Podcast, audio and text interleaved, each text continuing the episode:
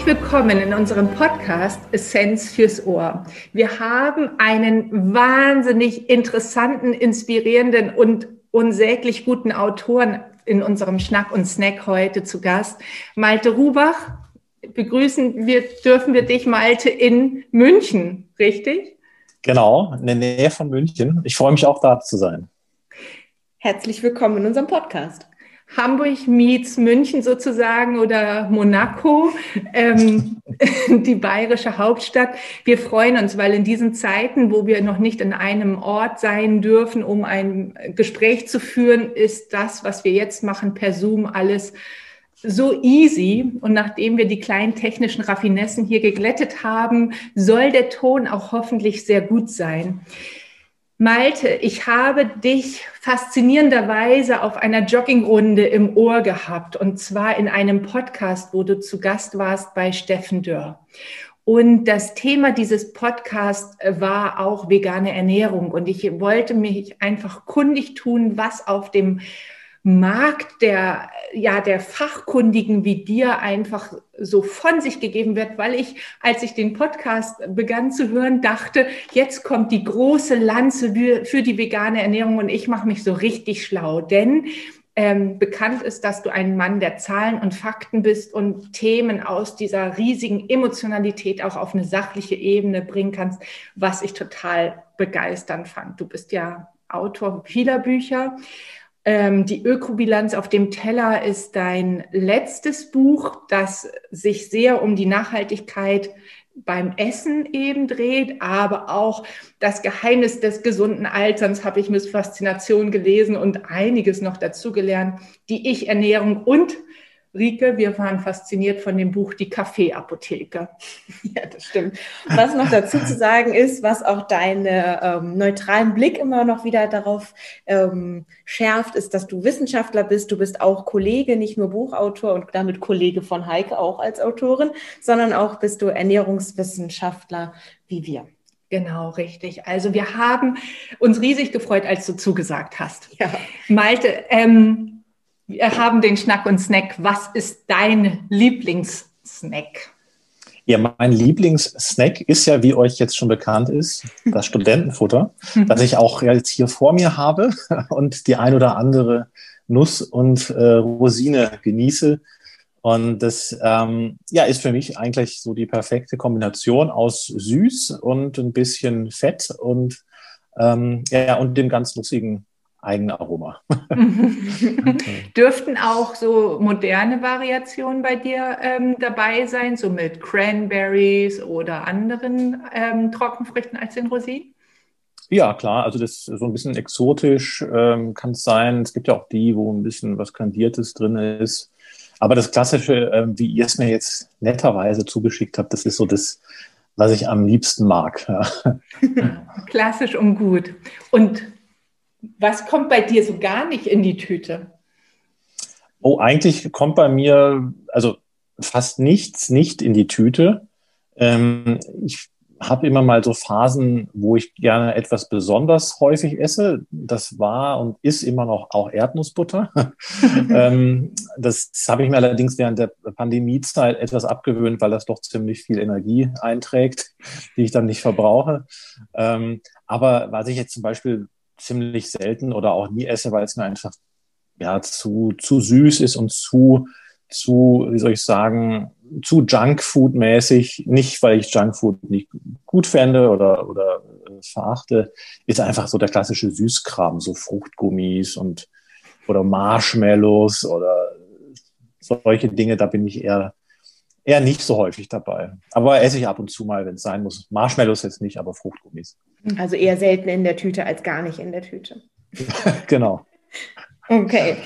Hm. Ja, wir haben uns für den Podcast heute überlegt, dass wir pädagogisch nicht sehr sinnvoll mal im Negativen starten wollen. Und zwar haben wir so ganz salopp gesagt, gefragt, was ist denn jetzt eigentlich das Problem? Also wir kommen irgendwie nicht auf einen Nenner. Wir haben heute auch wieder einen Aufnahmefreitag und wieder zig Jugendliche und Kinder auf der Straße in der Fridays for Future Demonstration und wir kommen irgendwie nicht auf einen Nenner im Sinne der Nachhaltigkeit. Aber was ist jetzt eigentlich genau das Problem? Also warum müssen wir die Klimabilanz auf dem Teller mit bedenken?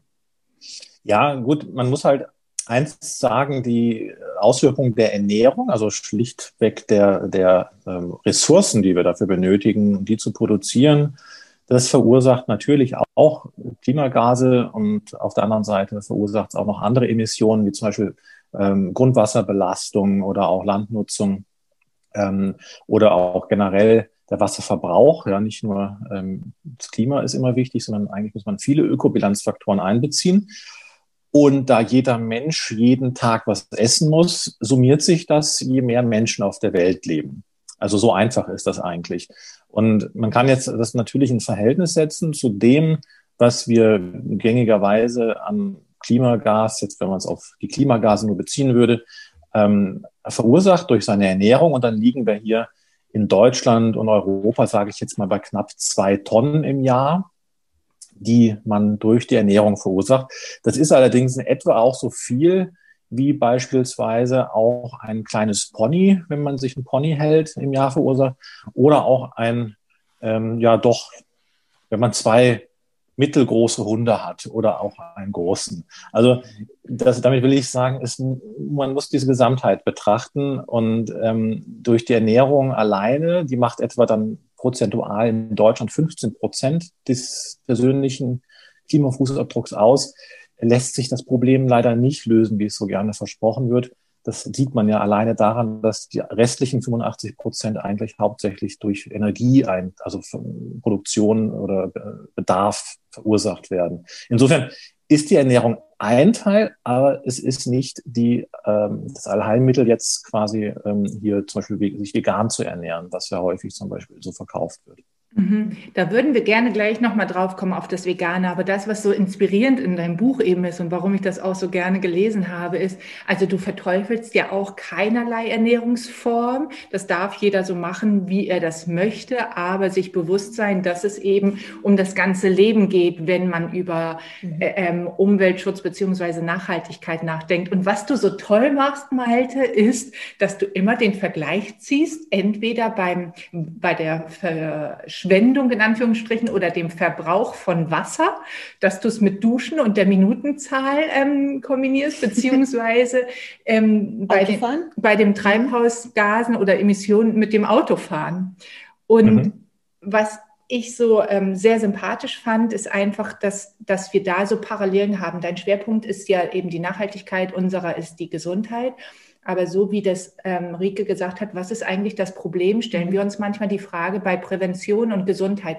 Was ist eigentlich das Problem? Warum, warum können wir nicht nachhaltiger denken? An dich die mhm. Frage. Mhm. Oder warum für uns in unserem Bereich, warum fällt es Menschen so schwer, ähm, präventiv die Gesundheit zu schützen? Hast du eine Idee? Mm, ja, das, ich meine, rein psychologisch ist es ja schon bekannt, dass wir einfach Ereignisse, die noch weit in der Zukunft liegen, nicht so schwerwiegend empfinden, ähm, als würde es eben schon morgen passieren. Und mhm. dementsprechend sind wir dann auch nicht unbedingt so impulsfreudig, das auch heute noch anzugehen, das Problem, sondern verschieben es eben gerne auf morgen. Mhm. Und äh, das ist, glaube ich, gerade beim Thema Prävention auch in der Gesundheit der Fall. Und das trifft ja irgendwie auch bei den Klima ähm, zu, weil das ziemlich noch in der Zukunft äh, liegende, zwar nicht endlos, aber doch für uns heute Lebende vielleicht ähm, nicht direkt äh, bedrohliche Szenarien sind, abgesehen jetzt mal von ein paar Unwetterlagen oder Trockenphasen. Aber ich glaube, so wir werden es noch nicht so richtig zu spüren bekommen. Und das führt natürlich auch dazu, dass man jetzt noch nicht in dieser ähm, Drastizität äh, das Ganze angeht. Aber man darf natürlich auch nicht in das gegenteilige Extrem verfallen, dass man jetzt sagt, ab jetzt müsst ihr quasi Buße tun und dogmatisch irgendwelche Verzichtsszenarien entwirft. Ähm, da sehen wir ja gerade, wie das ist, wenn man in einem Pandemie-Lockdown ist, dass dann eben die ähm, diverse gesellschaftliche, äh, äh, äh, auch positive Faktoren leiden, nicht zuletzt, weil auch die Wirtschaft darunter leidet, nicht zuletzt, weil eben auch jeder Einzelne seinen Bewegungsradius stark einschränken muss. Und wenn man sich das jetzt mal ansieht, was es weltweit an Klimagaseinsparungen bewirkt hat 2020, dann waren das etwa so vier bis sieben Prozent. Mhm. Und das Problem ist jetzt aber nun, ähm, dass so ein extremer Verzicht, so ein extremer Shutdown, den ja manche sich irgendwie als realistische Alternative zu unserem jetzigen Lebensmodell vorstellen, tatsächlich, indem man einfach Dinge verbietet, dass das am Ende natürlich ähm, bei wachsender Weltbevölkerung, wir, wir, erwarten ja noch zweieinhalb Milliarden Menschen auf der Erde, dass das bei wachsender Weltbevölkerung ähm, so, ein, so ein absoluter Verzicht, wie wir jetzt erleben, gar nicht wirksam werden kann, weil die werden Basisversorgung benötigen, wie jeder Deutsche, wie jeder Europäer, wie jeder andere Mensch auf der Welt. Und sobald da Energie reinfließt, sobald der was ist, wird der mindestens sagen wir mal, im Durchschnitt des weltweiten persönlichen Klimafußabdrucks drei Tonnen am, äh, im, im, Jahr an Klimagasen produzieren. Das heißt, so, so kommen wir da nicht hin, dass jeder verzichtet. Und wo sind wir jetzt? Also wenn drei, was sagtest du, drei Tonnen Klima mindestens? Ja, mhm. mindestens. Wo sind wir denn jetzt gerade, um das mal so einordnen zu können? Oder ähm, mhm weil das sind ja. Zahlen, ich kann mir überhaupt gar keine drei Tonnen Gas vorstellen. Also es muss ja, also drei Tonnen kann ich mir vorstellen, aber Gas, das sind ja Volumina, die sind ja unermesslich groß. Ja, ja, das ist dann das CO2-Äquivalent ähm, nach seinem Molekulargewicht sozusagen in Tonnen ja. umgerechnet. Ähm, und der Durchschnitt in Deutschland, der liegt jetzt etwa bei elf Tonnen. Mhm. Ja, in der EU liegt er so ungefähr bei neun, also da mhm. liegen wir schon ein bisschen drüber. Und weltweit, wie gesagt, da kommt man hm, so roundabout ja, auf, auf drei, vier Tonnen, ähm, je nachdem, wo man ist. Es, also es gibt auch Länder wie äh, in Katar, ähm, wo die auf über 70 Tonnen im Jahr kommen durch Klimagasan äh, Klimaanlagen, nicht Klimagasanlagen äh, und solche Dinge, die halt einfach energieaufwendig sind. Und ähm, deshalb sage ich, selbst bei einem extremen, bei einer extremen Lebensumstellung, da gibt es ein schönes Projekt von, von Dirk Gratzel, der hat auch ein Buch darüber geschrieben, Project Green Zero, mhm. ähm, wo er darstellt, wie er versucht, von etwa, ich glaube, 27 ähm, Tonnen im Jahr auf möglichst wenig Tonnen im Jahr runterzukommen. Und er schafft es unter aller Anstrengung wirklich auf etwa sechseinhalb bis sieben Tonnen runterzukommen. Mhm. Äh, obwohl er hat schon das Haus saniert, äh, fährt nur noch mit der Bahn oder im E-Auto oder möglichst gar nicht mehr, lebt quasi vegetarisch bis vegan, isst nur noch selbst erlegtes Wildfleisch und zu besonderen Anlässen mal ein, ein Stück Käse so ungefähr. Und ähm, also bei der Ernährung hat er, glaube ich, äh, sich von etwa zweieinhalb äh, Tonnen im Jahr auf 0,6 etwa runterge äh, bracht.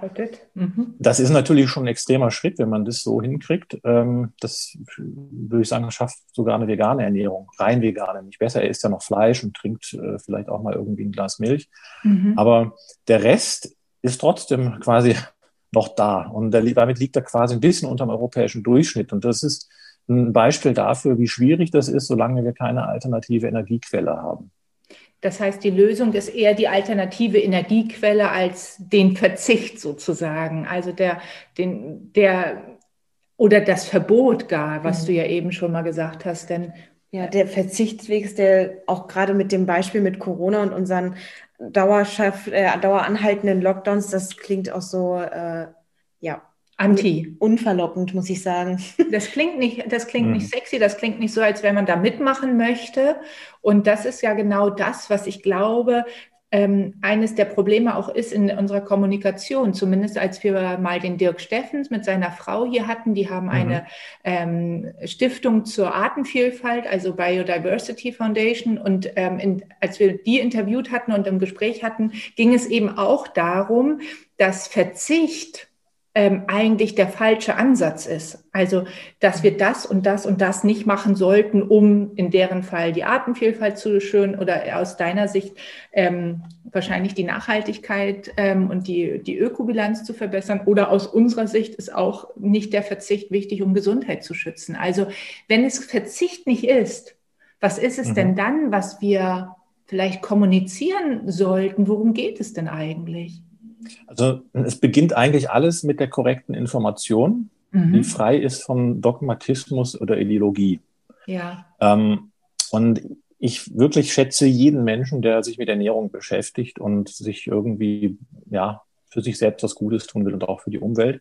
Aber man muss es so simpel sagen, ähm, eine vegane Ernährung ist per Definition eine dogmatische Ernährungsweise. Ein Dogma kennzeichnet sich dadurch, dass man eine gewisse Norm als unumstößlich und äh, wahrheitsgemäß wertet, egal ob nun da Zweifel angebracht werden oder nicht. Mhm. Und das ist nun mal so, wenn ich tierische Lebensmittel ausschließe aus dem tierethischen Kontext mhm. heraus, wenn ich das Lebensmittel ausschließe, dann ist das ein Dogmatismus. Denn ohne diesen ähm, Kontext würde es eine vegane Ernährung ja nicht geben. Also insofern ist das ein klassisches Dogma und damit ist das auch eine dogmatisch geleitete Ernährung. Und das ist zum Beispiel für viele Menschen in der Welt gar nicht realisierbar ja, so eine Ernährungsweise auch aus ethischen Gesichtspunkten umzusetzen. Und insofern wird häufig aber auch, um das dann als eine realitätsnahe oder sinnvolle Ernährungsweise anzupreisen, auch mal in die Trickkiste gegriffen, wenn es darum geht, eben gesundheitlich positive Effekte äh, vorteilhafter darzustellen als zum Beispiel zu einer normalen Mischkost oder anderen Ernährungsweisen oder eben auch Umwelteffekte. Mhm. Und ähm, dieses Informations- äh, oder Miss- und Desinformationsgefälle äh, muss man nicht nur bei der veganen Ernährung, bei allen vielen Ernährungsstilen und Weisen, die nicht äh, wissensgeleitet nur arbeiten, wie zum Beispiel auch der Säurebaseernährung, ähm, muss man für Verbraucher, Konsumenten plausibel einfach darstellen. Das geht manchmal gut in einem direkten Face-to-Face-Gespräch, wie ihr das sicherlich in der Beratung häufig habt, aber dann kommen die Leute erst zu euch, nachdem sie schon quasi tausend Dinge ausprobiert haben und sich gar nicht mehr sicher sind, was jetzt nun richtig ist, mhm. weil einfach auch in der Medienlandschaft und im Ratgeberbereich so viele Falschinformationen von Menschen verbreitet werden, die gar keine Expertise haben.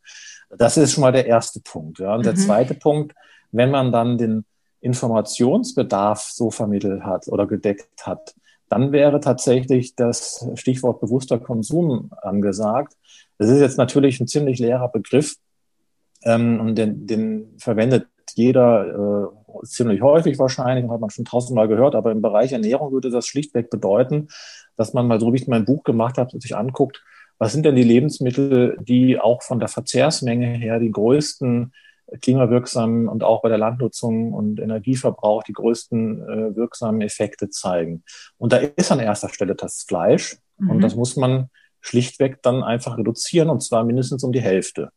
So, das kann man schon mal für sich machen. Und wenn man sich dann die Planetary Health Diet oder auch die Deutsche Gesellschaft für Ernährung mit ihren Empfehlungen anguckt, dann sind das etwa 300 bis 600 Gramm die Woche, die man noch essen könnte ohne Gesundheit und Umwelt zu schaden. Das ist, das ist, glaube ich, indiskutabel. Und dann kann man aber weiter gucken. Das war für mich sehr überraschend, dass zum Beispiel auf Platz zwei nach dem Fleisch und noch vor Getreideprodukten und Milch und Milchprodukten sowohl bei der Landnutzung als auch bei den Emissionen, also den Klimagasen, dann die Getränke kamen. Ja. Und das ist wirklich ein spannendes, äh, spannender Fall, das zeigt nämlich, Getränke für sich genommen haben pro Kilogramm, wie es häufig ja auch dargestellt wird, wenn Lebensmittel verglichen werden, einen ziemlich geringen Fußabdruck, was Landnutzung und auch Klimagase oder Energieverbrauch betrifft. Aber da wir ja jeden Tag zweieinhalb Liter trinken sollen, summiert sich das dann auf. Und das ist zum Beispiel auch für Getreideprodukte der Fall. Und selbst wenn wir jetzt, wie ja häufig dann empfohlen, mehr Gemüse essen würden, dann würden wir auch trotz des geringen Kilogramm, äh, Kilo, äh, ja, Kilogramm Fußabdrucks von Gemüse am Ende in Summe durch mehr Gemüse essen auch deren Klimawirkung wieder steigern. Und bei Getränken kommt das hauptsächlich dadurch zustande, dass es halt gerade mal etwa 20 Prozent Leitungswasser sind, die wir scheinbar in Deutschland trinken. Und der Rest sind eben abgefüllte Getränke. Und das macht dann eben einen Unterschied.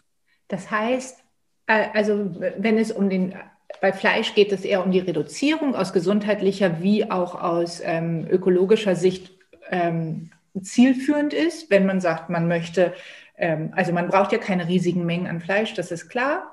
Ähm, mhm. Fleisch ist gleichzeitig aber eine mögliche Ressource, um irre schnell und viel ähm, von bestimmten Mineralstoffen äh, aufzunehmen, beispielsweise, was über eine fleischlose Kost schwerer ist. Ich sage immer extra nicht unmöglich, aber man muss sehr viel wissen und sehr mhm. ähm, stringent sein, auch in seiner Lebensmittelauswahl. Und an zweiter Stelle die Getränke. Das ist echt spannend. Also Getränke, ähm, Meinst du damit Wasser und alles, was auch, also auch Wasser, was abgefüllt ist oder ähm, ja. ja, okay. Alles abgefüllte, mhm. aufgekochte ähm, und wieder transportierte und aromatisierte, also mhm, mhm, alles, was quasi nicht aus dem Leitungshahn kommt. Ja, das ist, sind etwa drei Viertel aller Getränke, die wir täglich trinken, offensichtlich. Also ich nicht, ich trinke oder wir hier trinken eigentlich nur Leitungswasser. Ja und äh, mal auch einen Kaffee, der jetzt nicht besonders gut abschneidet im Klimafußabdruck, aber ein, zwei Tässchen am Tag kann man da schon sich gönnen und, ähm, und Tee sowieso. Ja. Mhm. Aber die Summe macht's. Mhm. Mhm. Das ist sehr spannend, weil ich bin so eine ähm, ähm, Wasserflaschentrinkerin. Ähm, ich habe mich so dran gewöhnt, dass das so ein Mineralwasser ist, was auch einen richtig intensiven Eigengeschmack hat. Mir schmeckt mhm. das tatsächlich am besten, aber das ist vielleicht der Punkt, wo ich persönlich heute aus dem Gespräch rausnehmen kann. Da könnte ich noch mal ein bisschen mehr drauf achten. Aber vielleicht, vielleicht ist es ganz gut, dass ich kein Auto mehr habe. Das erschwert sowieso das Kistentragen. Ja. ich hole alles mit dem, äh, mit dem Fahrrad. Und ähm, man, wenn man das so hört und liest, was du zu sagen hast, dann hört man natürlich immer mit dem eigenen Ohr äh, also mit dem persönlichen Ohr zu. Also es rein auf der sachlichen Ebene zu lassen, ist ja ganz schwer, weil ich finde, man mhm. stellt sich ja auch ähm, in Frage, wo kann man selber noch mal besser werden, was kann man machen. Und da ist es eben, du hast schon genannt, diese Planetary Health Diet ähm, mhm. ist ja ein Ansatz, wo man sagen kann, okay, damit lässt sich Gesundheit und auch ähm, ähm, Umwelt schützen oder fördern, sage ich mal. Mhm. Ähm, in unserer Praxis, und da ist wieder, ähm, das ist so spannend, was du da wohl zu sagen wirst, ähm, in unserer Praxis kommen ja vor allen Dingen Menschen hin, die zumeist ein Thema haben mit dem Bauchfett, also dass, dass ich vermehrt Bauchfett mhm. angesammelt habe, sprich entweder sind sie adipös mhm. oder aber es sind auch die sogenannten Tofis, also die sind gar nicht adipös und haben Gewicht zugenommen, sondern haben eine erhöhte viszerale Fettmasse. Mhm. Und, ähm, die Planetary Health Diet ist ja eine ähm, Kostform, die auch eine große Getreidemenge vorsieht. Was, was sagst du dazu? Ähm, wir haben ja Interessantes in deinem Buch gefunden. ja, also zunächst mal unter Nachhaltigkeitsgesichtspunkten. Ich habe letztens in einem wunderbaren Buch von Bill Bryson eine kurze Geschichte des menschlichen Körpers gelesen, wenn ähm, quasi alle Amerikaner Normalgewicht hätten und man würde quasi den überschüssigen Anteil an Gewicht auf neue Menschen verteilen, dann könnte man quasi eine Milliarde Menschen mehr auf die Welt äh, setzen. Ähm, insofern, ja, das ist dahin, dahin geht auch so meine äh, Antwort jetzt. Getreideprodukte sind schon immer ähm, Kalorienlieferanten gewesen. Also sprich, ähm, wir haben letztlich mit, mit der Erfindung der, der Landwirtschaft, aber auch schon die, die, der Beginn der Kulturen, der frühesten Zivilisationen, steht ja auch in meinem Buch so ein bisschen drin, die beruhten letztlich auf, der, ähm, auf dem Anbau von Getreide und überhaupt der Möglichkeit, es zu kultivieren, äh, weil es einfach Kalorienlieferanten sind. Aber es ist eben nicht ja das Einzige, was wir brauchen. Das wird häufig auch in der Nachhaltigkeitsdiskussion vernachlässigt, dass eben gesagt wird, man braucht so und so viel Kalorien äh, aus der Pflanze, um eine Kalorie tierisch zu produzieren. Das ist aber völlig irrelevant, weil tierische Lebensmittel sind keine äh, Kalorienlieferanten, sondern, wie du es vorhin gesagt hast, Mikronährstofflieferanten im engeren Sinne, außer die Milch vielleicht und das Ei am Ende noch. Aber ansonsten, solange ich jetzt nicht die Fettschwarte esse, ist das kein Energielieferant an sich. Ähm, und deshalb ist bei der Planetary Health Diet dieser Getreideanteil auch so zu verstehen, dass man damit einen Großteil der Kalorien, die die empfiehlt, also diese zweieinhalb, wir gehen ja von 2200 bis zweieinhalbtausend Kalorien am Tag aus, die man braucht, um äh, ja, versorgt zu sein. Und das soll halt maßgeblich über Getreide funktionieren. Mhm. Man kann es aber auch durch Knollen, da ist ja mal dann bei, bei Knollen so ein Schwankungsbereich angegeben, äh, andere stärkehaltige Produkte äh, vollziehen. Aber sie lässt da eben einen gewissen Spielraum, wie man es wie man es tut. Wobei bei Getreide, die einen fixen Wert vorgeben, das habe ich auch nicht, ehrlich gesagt, nicht verstanden, warum das auf Getreide so fixiert ist. Ja, also man mag ja fast Rückschlüsse ziehen oder Parallelen ziehen zu den, zu den Entstehungen unserer Ernährungsempfehlungen, die ja auch gesagt hat, so und so viel Fett braucht man, so und so viel Eiweiß braucht man mindestens und der mhm. Rest muss dann Kohlenhydrate sein. Weil ja. Alkohol kannst du ja nicht so freigeben. Ja, also ja. könnte ja auch über Alkohol den Rest ausgleichen. Aber das ist jetzt ähm, eben auch nicht zielführend, wenn es um gesunde Gesundheit geht. Also hat man einfach den Rest als Kohlenhydrate festgelegt. Und wenn man sich jetzt viel bewegen würde, wie das viele Nationen und Kulturen auf dieser Welt tun, ist das sicherlich auch gut und überhaupt gar kein Problem in, unserer, ähm, in unseren Breiten in Deutschland oder aber auch in die USA gucken, nach England gucken, ähm, da wird es mhm. ein Problem, diese Planetary Health Diet. Das heißt, wir haben ja in deinem Buch ähm, ein, ein, so, ein, so, ein, so ein Fazit. Also es ist natürlich blöd, jetzt mitten im Podcast schon über das Ende deines Buches zu sprechen, aber da steht das aber einfach so schön. das war so wunderbar zu lesen, ähm, dass du eben sagst, mehr Gemüse und Hülsenfrüchte essen. Machst du das selber auch? Äh, ja, also bewusst durchaus. Mhm. Und da steht ja auch weniger Getreideprodukte essen. Ja, ähm, genau. Interessanterweise, äh, weil eben genau was, was ihr auch angedeutet habt, die Menge, die wir auch an Getreideprodukten essen, ist sogar nach Planetary Health Empfehlung etwas eigentlich zu hoch. Mhm. Und man, man braucht eigentlich, wie du sagst, nicht unbedingt den, diesen hohen Kohlenhydratanteil ähm, in der Nahrung. Ähm, es ist ja auch eigentlich bisher nur für Protein wirklich eine Zufuhrempfehlung wissenschaftlich mhm. evident. Ja. Für Fett und, und ähm, Kohlenhydrate sind das ja letztlich Richtwerte oder Schätzwerte, ich bin mir gerade nicht sicher, aber auf jeden Fall ist es keine exakte Zufuhrempfehlung, die anhand von klinischen Mangelsymptomen wie beim Protein irgendwann mal ähm, ja, wissenschaftlich bestimmt wurde. Und das ist aus meiner Sicht schon auch ein Hinweis, dass sich diese beiden Energieträger relativ gut gegeneinander austauschen lassen. Mhm. Ähm, und am Ende ist dann auch die Nahrungsquelle ähm, damit auch austauschbar. Also sprich, wenn wir jetzt sehen, Getreideprodukte sind aufgrund des hohen Verzehrs in Deutschland etwa gleich auf mit der Klimawirkung von Milch und Milchprodukten, obwohl Milch und Milchprodukte ja pro Kilogramm gesehen einen deutlich höheren Fußabdruck haben, ähm, dann kann man schon empfehlen, auch bei Getreideprodukten einfach bewusster hinzugucken. Ja, muss ich äh, gerade das, als was ich so mal schnell um die Ecke to go mitnehme oder äh, wie viel Brot esse ich jetzt am Tag? Und da, dann, damit komme ich dann quasi zum, nur kurz noch zum Gemüse und zu Hülsenfrüchten, weil einfach da auch ich sehe, dass wir haben diesen riesen Proteinhype mit allen möglichen Proteinprodukten, wo extra Protein aus Soja, äh, Proteinisolat oder sonst was reingeimplantiert wird, so nenne ich das jetzt mal. Und dann ähm, kauft man das teuer und statt eben die Bohnen oder Erbsen, äh, Kichererbsen, was auch immer, direkt zu essen. Was umwelttechnisch viel, viel verträglicher wäre, ein volles Produkt, also ein Lebensmittel vollwertig ist, was noch viele andere wertvolle Inhaltsstoffe außer dem äh, Protein hat und wäre in, gesundheitlich, umwelttechnisch, ernährungstechnisch viel, viel besser. Mhm. Ähm, und man muss es aber eben bewusst einplanen. Ja, das, und das geht genau wie beim Gemüse am besten meiner Meinung nach durch Rezepte. So langweilig oder simpel das klingt. Ansonsten verfällt man in irgendein Muster, was, wo man schnell verfügbar irgendwas greift, das gerade präsent ist.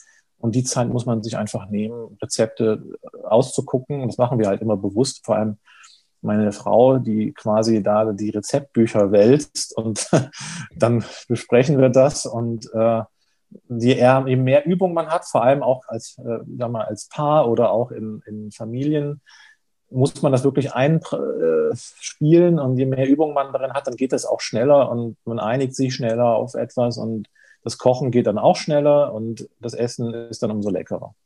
Absolut. Und ich glaube, zu dem Punkt sind jetzt viele in der Corona-Zeit gekommen, wo man nicht mal eben schnell mehr irgendwo irgendwas irgendwie mhm. irgendwann essen konnte, sondern auf einmal hat man sich zu Hause in Familien, in Paarbeziehungen ähm, darum kümmern müssen, was kommt denn immer auf den ähm, Teller und die Nudeln hängen einem ja auch dann irgendwann aus dem Halse raus. Also das ähm, kannst ja so häufig gar nicht essen. Die ähm, Wenn du, wenn jetzt Gemüse und Hülsenfrüchte so, ähm, also weit vorne steht, auch in deinen Empfehlungen, dann ist das natürlich erstmal also total gesund. Ich freue mich oder wir freuen uns wahrscheinlich. Du nickst hier ganz, das ja. Nicken, das hört keiner. das stimmt. ähm, also die, ähm, das ist ja erstmal wunderbar. Aber macht es denn einen Sinn aus Nachhaltigkeitssicht und Ökobilanz, ob dieses Gemüse aus Deutschland Zentraleuropa, ganz Europa oder international kommt, also welch, woher es kommt. Und ebenso für den Bereich der Hülsenfrüchte, weil ähm, ich sage jetzt mal Soja aus Deutschland, Soja aus Europa und Soja international, um daraus ähm, auch Ersatzprodukte, vegane oder tierfreie Produkte zu machen, um eine große Menge an Eiweiß zu nehmen, hat ja einen totalen Trend. Also die sind sehr angesagt. Aber mhm. ich frage mich dann manchmal, ist so ein, so ein, Soja aus Südamerika oder USA, wo so die größten Anbaugebiete sind, wirklich ähm, jetzt zielführend für uns? Und also, nee. Ja. nee. also das ist ähm, aus meiner Sicht eine Ergänzung zu einer vollwertigen Mischkost mhm. oder abwechslungsreichen Mischkost, besser mal so gesagt.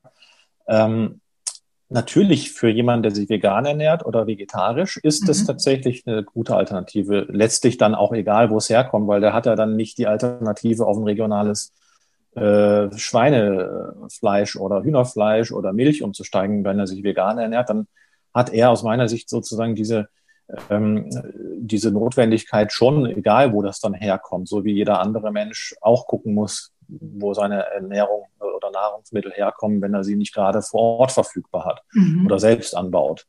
Mhm. Ähm, also insofern muss man das unterscheiden, aber von der Ökobilanz prinzipiell her betrachtet, arbeiten natürlich auch schon die Firmen damit, dass sie sagen, es kommt, ist, ist französischer Soja oder, oder italienischer Soja, da kann man es schon ein bisschen besser kultivieren. In Deutschland ist die Kultivierung von Hülsenfrüchten aufgrund der Bodenqualitäten halt generell etwas schwieriger. Man hat zwar jetzt inzwischen, glaube ich, Sojaanbauflächen von 70 oder 80.000 Hektar ähm, erreicht, ähm, aber das ist natürlich bei weitem nicht ausreichend, um Bedarf zu decken, der dann die lokale Tierernährung berücksichtigt, also Futtermittelproduktion und auch und so weiter.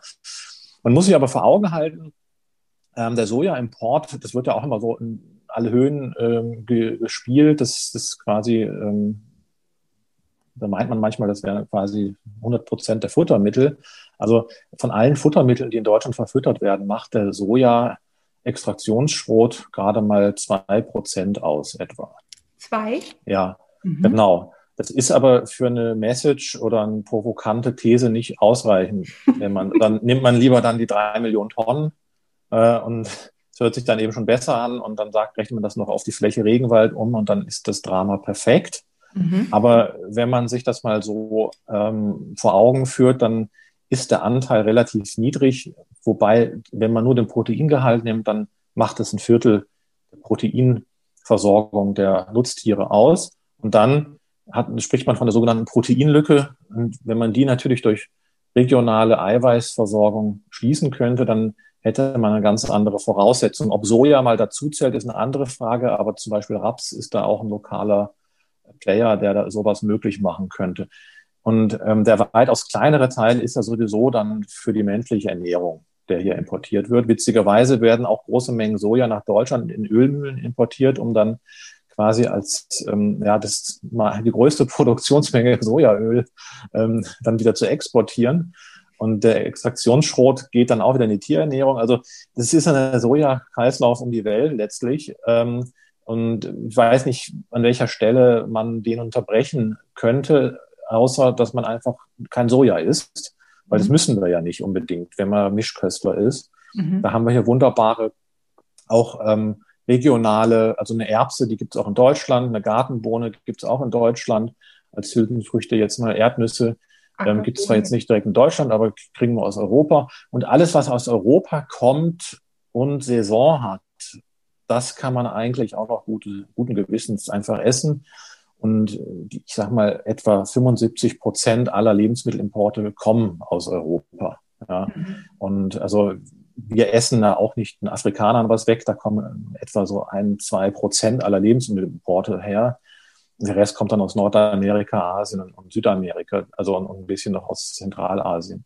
Also wir sind wirklich eigentlich gut versorgt. Und in Deutschland hat man einen sehr guten Selbstversorgungsgrad fast mit allen Lebensmitteln, außer Obst und Gemüse dummerweise. Da liegt es nur bei 20 bis 30 Prozent.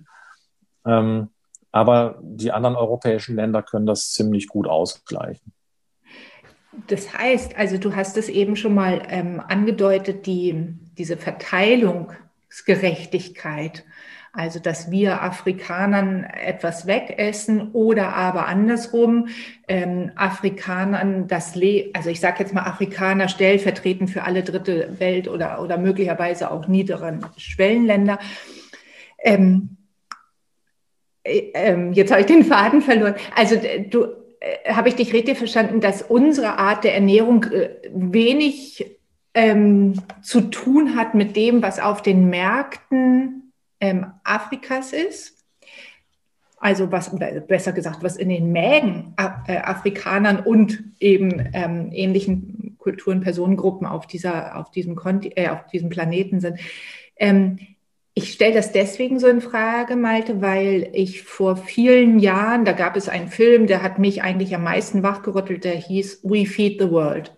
Mhm. Und hast du den auch gesehen? Ja, ja. Mhm. Ja, äh, so ein Klassiker, der ähm, Klassiker. ziemlich früh mal wachgerüttelt hat, was eigentlich auf dieser Welt alles falsch läuft von Gentechnik-Ansätze in, in Rumänien, weil da die Böden halt so wenig belastet sind und man eben noch sehr gut forschen kann, bis hin auch zu der Verteilung oder internationalen Verteilung von Lebensmitteln. Und ein damals noch tätiger äh, Mann der FAO, der Jean Ziegler, kam mit mhm. zur Welt, äh, zur Sprache und ähm, hat eben deutlich gemacht, dass wir ähm, eigentlich schon sehr dafür mit ähm, ähm, zutragen, dass es Menschen auf der Welt schlechter geht als uns Europäern oder Nordamerikanern, weil wir eben so viel produzieren, also eine irre Überproduktion haben, die subventioniert wird und die dann eben zu kostengünstigen ähm, Preisen auf den lokalen Märkten international verkauft werden kann.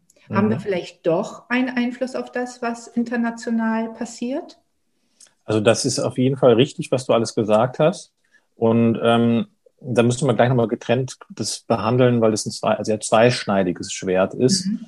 Ähm, die andere letzte Frage, was auch unser Ernährungs- und Konsumverhalten in Deutschland das beeinflusst, kann ich mit ähm, fast nicht bis gar nicht beantworten, weil wir schlichtweg gar nicht von der Anzahl der Einwohner eine Nachfragewirkung haben, wenn, selbst wenn es ähm, ja unseren Binnenmarkt befeuert, was ja mhm. schön mhm. wäre. Aber wir haben, ich habe ja eben gesagt, wir haben gerade mal 20 bis 30 Grad Selbstversorgung. Also wir exportieren jetzt nicht Gemüse und Obst in alle Welt. Wo was exportiert wird, das ist tatsächlich da im Tierbereich. Ähm, das geht äh, vielfach nach Asien. Die Teile, die nicht mehr hier verwertet werden, leider, weil sie einfach nicht mehr kulturell so akzeptiert sind wie Innereien und solche Dinge. Ähm, da ist was dran. Aber ähm, ich sag mal, das Schlauste, was dann der deutsche Verbraucher machen kann, ist tatsächlich ein regionales Produkt zu kaufen, das auch saisonal ist. Nur dann macht es am meisten Sinn, weil dann hat er wirklich vielleicht die Möglichkeit zu sagen, es ist ein Produzent, der ähm, hier ist, der auch für die Markt hier produziert vorwiegend und der ähm, auch die Umweltbedingungen hier beeinflusst. Weil man muss ja sehen, zum Beispiel ein Kilogramm Cashewnüsse hat den gleichen Wasserverbrauch wie ein Kilogramm Rindfleisch. Wenn ich jetzt also denke, ich ernähre mich zum Beispiel vegetarisch oder vegan oder low carb, da ist ja auch Cashew-Mousse gerne als Ersatz, äh, Butterersatz dabei oder sowas, dann ähm, hat, ist die Cashewnuss in der Regel irgendwo in Indien oder Südamerika produziert. Mhm. Und dann kann ich natürlich dort das Wasser, was dort aus dem Grundwasser entnommen wurde zur Produktion dieser Cashewnuss, das häufig unter Bewässerung stattfinden muss, nach Deutschland importiert. Und dann habe ich trotz meines guten Gewissens, weil ich ja zum Beispiel hm, Tiere verschont habe oder was auch immer, vielleicht die Menschen dort die Lebensgrundlage zum äh, ja, bezüglich des Wasser, der Wasserversorgung geschmälert zumindestens. Und das muss man sich immer bei dieser Konsumethik vor Augen führen. Also nur weil ich zum Beispiel eine Tierethik vertrete, die ja durchaus Sinn macht in vielen Bereichen, ähm, heißt das nicht, dass ich dann eine vollumfängliche Konsumethik habe, die niemandem mehr schadet und vielleicht sogar auch Menschen. Und da muss man sich dann wieder fragen, zählt denn der Mensch dann mehr oder das Tier? Und wenn der Mensch, ist es dann der in Indien oder hier?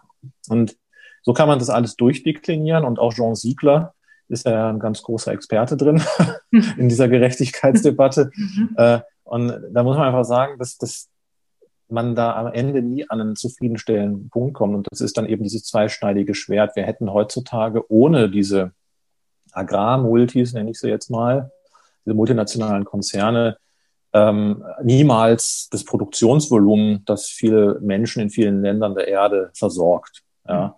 Also, und wir sehen auch in Afrika ist zum Beispiel der Fußabdruck von der Klimawirksamkeit momentan noch doppelt so hoch, etwa wie in Europa, obwohl wir ja deutlich industrialisierter sind. Das liegt daran, dass die halt noch zum überwiegenden Teil kleinen Farmbetriebe zur Selbstversorgung haben, die einfach nicht effizient arbeiten. Das gleiche gilt auch für Indien als größter Milchexporteur oder Milcherzeuger eigentlich sogar der Welt ja. inzwischen. Die haben quasi eigentlich von der Effizienz her betrachtet dreimal so große Milchviehherden, als sie eigentlich bräuchten, was natürlich unnötig viel Klimagase verursacht ähm, weil sie einfach keine effiziente äh, Großviehhaltung haben. Mhm. Und so gibt es eine, eine, eine Diskrepanz zwischen dem Bild, das wir uns halt vorstellen, was, wie sieht eine gerechte Verteilung von Lebensmitteln aus und so weiter, ähm, und die auch noch ökologisch ist und gesund und dem, was halt einfach auch rein, nennen es jetzt mal effizienztechnisch, was dann wieder mit Wirtschaften zusammenhängt, am Ende doch weniger Klimagase verursacht. Aber dann müssen wir uns ja irgendwann entscheiden und ab einer bestimmten Mensch, Menschenanzahl auf der Erde wird diese ethische Frage immer schwieriger. Und da müssen wir, ja, müssen wir halt immer abwägen. Die ethische Frage ist vielleicht auch gar nicht zu beantworten, weil wir gar nicht immer in allen Prozessen mit drinnen sind, wenn wir uns jetzt anschauen, wie wird was wo produziert. Selbst die ethisch, der ethische Anbau von pflanzlichen Lebensmitteln irgendwo auf der Welt kann sehr unmoralisch sein, wenn sie hochgedüngte Produkte sind, die, ähm, wo das Düngemittel mit über die Menschen gesprüht wurde, weil, weil sie halt gerade da waren. Also auch das ist ja äußerst unmoralisch, sowas ähm, zu unterstützen.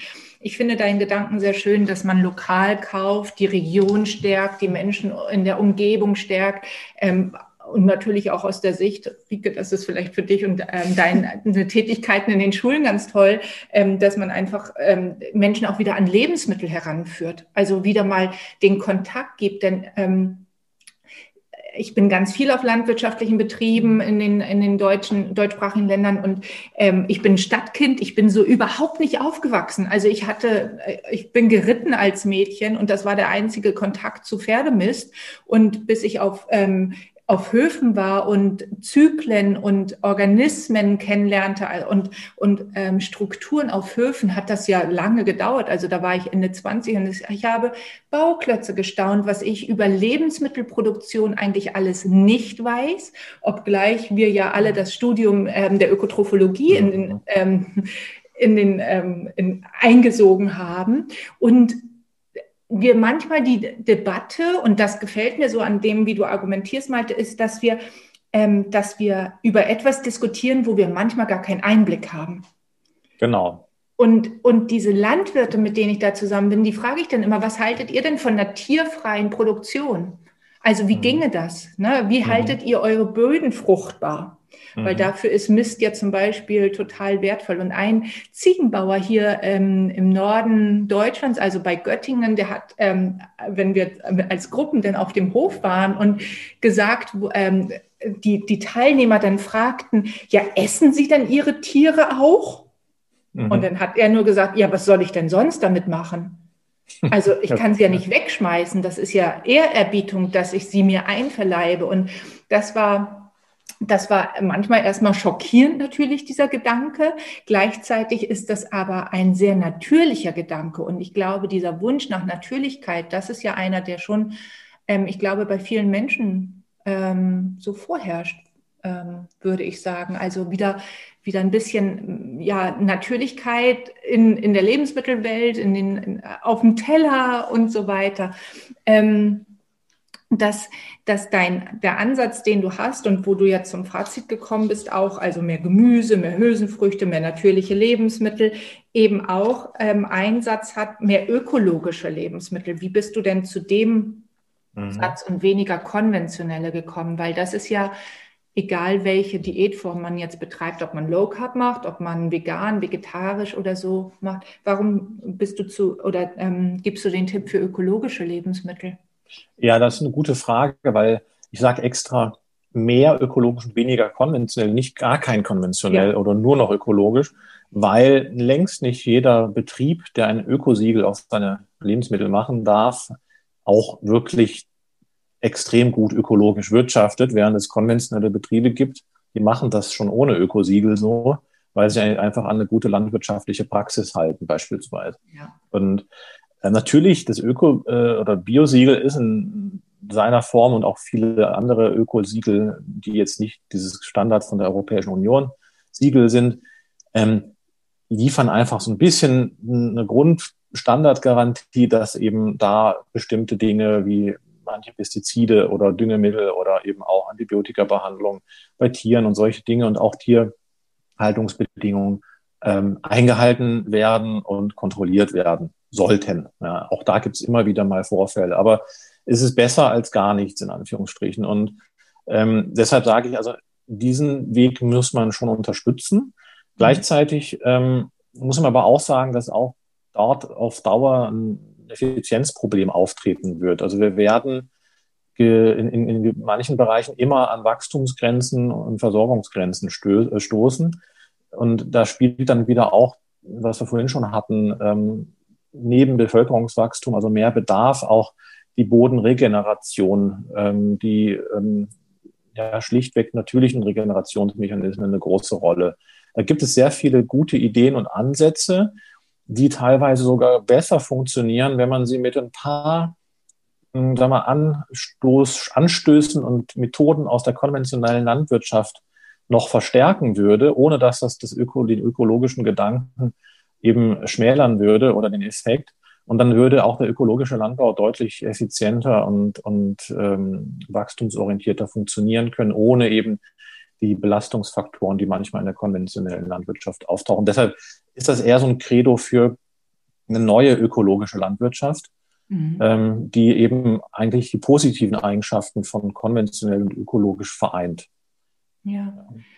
Klingt schon fast, als wenn es eine, wenn es eine neue Art ist, dass es dann weder das eine noch das andere ist, als wenn wir fast schon ein neues Wort dafür bräuchten. Ja, also vielleicht, äh, ich bin großer Freund des Integrative Thinking nach Roger L. Martin. Also es lohnt sich mal reinzugucken.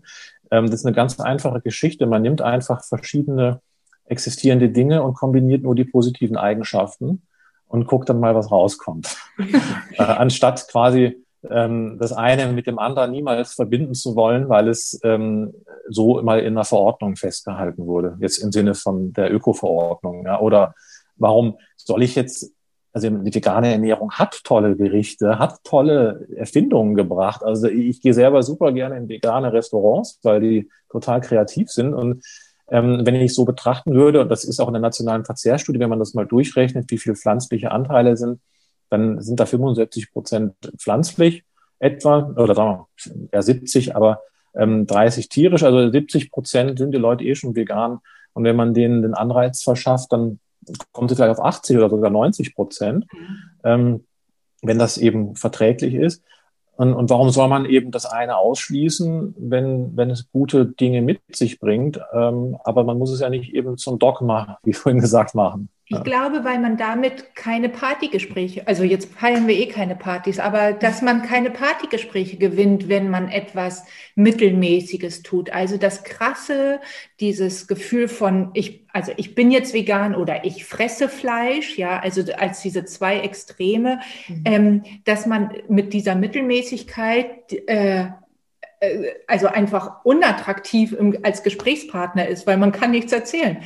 Ja, und gleichzeitig ja. Ja, das wirkt halt so sehr langweilig. Ja, also total. wir äh, haben große Themen, die wir auf dieser ähm, Welt besprechen müssen und die politisch wahnsinnig wichtig sind und wegweisend sind für die nächsten Generationen.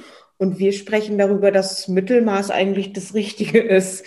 Das ist, hört sich auf den ersten Blick viel zu einfach und langweilig an. Ja. ja, es ist irre langweilig und gleichzeitig ist es das Schwerste, weil Rike, überleg nur mal, wenn wir sagen, essen Sie so viel Schokolade, wie Ihnen gut tut.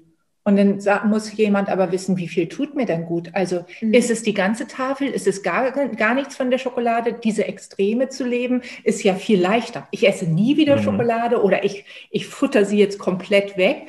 Aber zu überlegen, möchte ich eigentlich noch ein nächstes Stück? Ist das noch gut für mich? Fühlt sich das gut an? Ähm, das ist ja die viel schwerere Variante, mhm. das Mittelmaß zu leben. Da sind wir wieder bei dem ganz ersten Punkt von vorhin. Das Wichtigste ist die gute Informationsvermittlung. Mhm. Ich muss wissen, wie viel bekommt mir. Und zwar nicht nur im wissenschaftlichen Sinne, welches Maß an Schokolade, wenn wir dabei bleiben, ist gut für mich, sondern auch für mich selber. Wie viel bekommt mir? Wie viel ist für mich Genuss? Und damit kommen wir auch schon zum letzten To-Do, was du auch geschrieben hattest. Wie viel ist für mich Genuss und wie viel ist auch schon drüber? Also mhm. an welcher Stelle reicht es mir auch? Mehr, Schmeckt es mir nicht mehr. mehr genießen, dafür weniger essen. Ja. Ähm, wir haben uns direkt gefragt, weniger von was eigentlich? von was jetzt eigentlich? Ja. Genau. Ja, das ist so ein bisschen ähm, sinnhaft gemeint. Also wir haben ja wir hatten es ja vorhin schon mit der Verteilungsgerechtigkeit. Wir haben theoretisch schon in den ähm, 60er Jahren einen Überschuss an Kalorien auf der Welt gehabt von etwa 300, 200 äh, bis 300 Kilokalorien pro Kopf. Jetzt momentan liegt der ungefähr schon so bei 4 bis 500 und in den nächsten zehn Jahren wird er noch bei über 800 liegen. Mhm. Dann also, müssen wir uns nie wieder darüber Gedanken machen, ob wir genügend Patienten in der Praxis haben. ja, ja, rein rechnerisch natürlich nur. ähm, die werden nicht alle in die Praxis kommen wegen Übergewicht. Also wir haben theoretisch genug Kalorien auf der Erde, um jeden Menschen ausreichend Energie zu versorgen. Mhm. Ähm, das heißt also, wir haben eigentlich keinen Grund, uns in der Form zu ernähren. Ich hatte das Beispiel mit Amerikanern schon gesagt, wenn man da das Übergewicht verteilen würde auf neue Menschen, dann hätten wir eine Milliarde mehr äh, auf, der, auf der Welt. Und es gibt sogar Studien, die ähm, erfassen Übergewicht als Kalorien, also als Lebensmittelverschwendung, weil es schlichtweg nicht möglich, nötig gewesen wäre, das alles zu essen. Ja, also das ist eine, für mich auch neue Bilanzierung gewesen. Ich bin ja auch im Bereich Lebensmittelverschwendung viel unterwegs, was das betrifft. Und, ähm, aber es macht durchaus Sinn, es auch rein bilanztechnisch Übergewicht als Lebensmittelverschwendung zum Beispiel zu, zu erfassen. Ähm, und was ich damit sagen will, wir müssen nicht so viel essen. Es reicht uns eigentlich äh, das aus, was wir täglich an Energie benötigen, abwechslungsreich, ohne auch jetzt zu wissen, wie viel ist in was von jedem Produkt drin ich glaube, Mischköstler kann kaum was falsch machen, wenn er sich abwechslungsreich ernährt. Mhm. Und dann ähm, kommt man mit, wie, wie Rike das gesagt hat, auch in ein gesundes Maß, wenn man in sich reinhört und sagt, okay, meine, ich merke das bei mir, ich, ich esse wirklich sehr gerne Süßes und ich kann ohne Probleme eine ganze Tafel Schokolade essen und ich kaufe sie dann entweder erst gar nicht oder ich baue mir so viele Barrieren dazwischen ein bis zur Speisekammer, dass ich sie quasi nur sehr selten aufsuche. Ja. Oder dass du die Kalorien schon alle verbrannt hast, weil du so ein paar. Oder ich habe schon verbrannt. ja.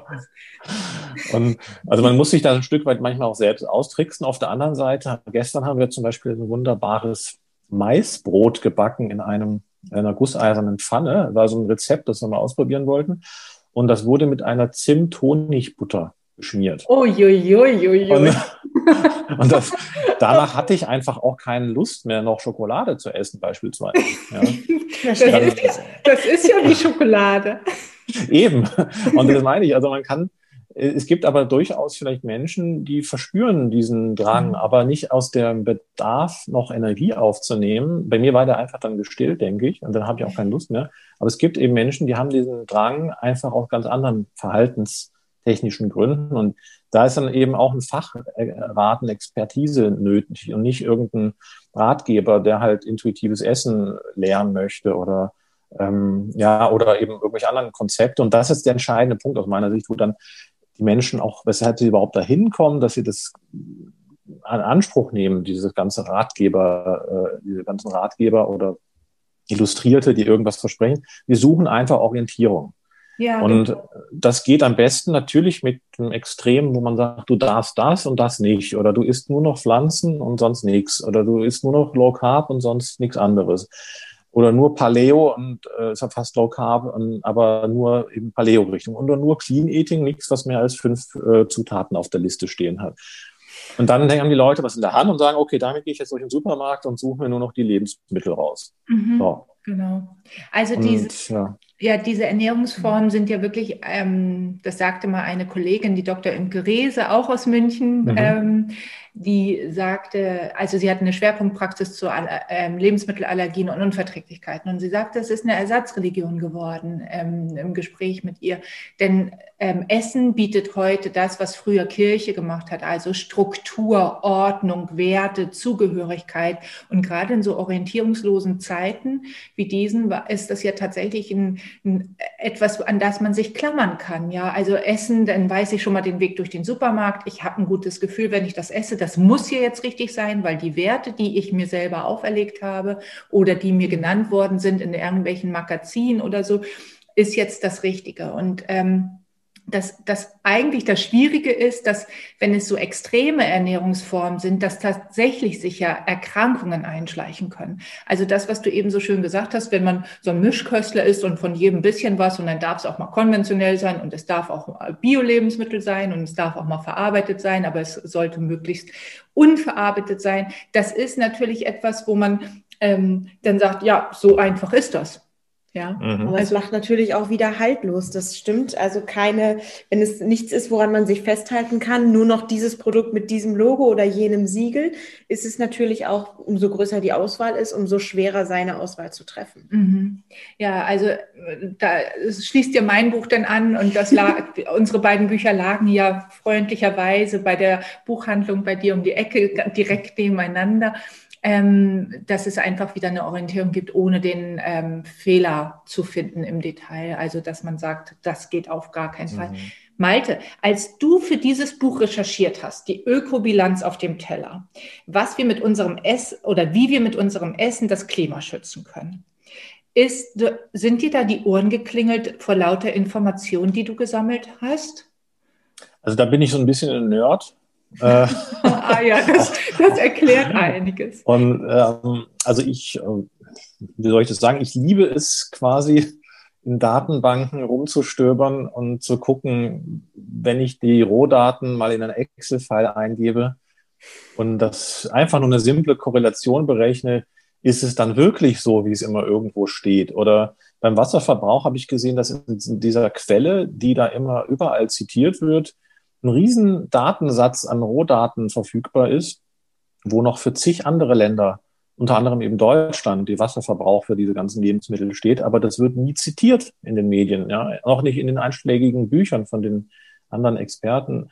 Und da frage ich mich immer, recherchieren die nicht, haben die keine Lust, ist das absichtlich nicht verbreitet? Und warum lesen sich keine Import- und Exportstatistiken durch von Futtermitteln, um dann das mal in Relation zu setzen, was ich vorhin gesagt habe, oder auch das Thema Wasser. Da muss man nun nicht mal ein Daten irgendwie Nerd sein. Da reicht es, wenn man nur googelt beim Umweltbundesamt, ähm, dann steht da, dass deutsche Landwirtschaft nur ein Prozent des deutschen Frischwassers verbraucht.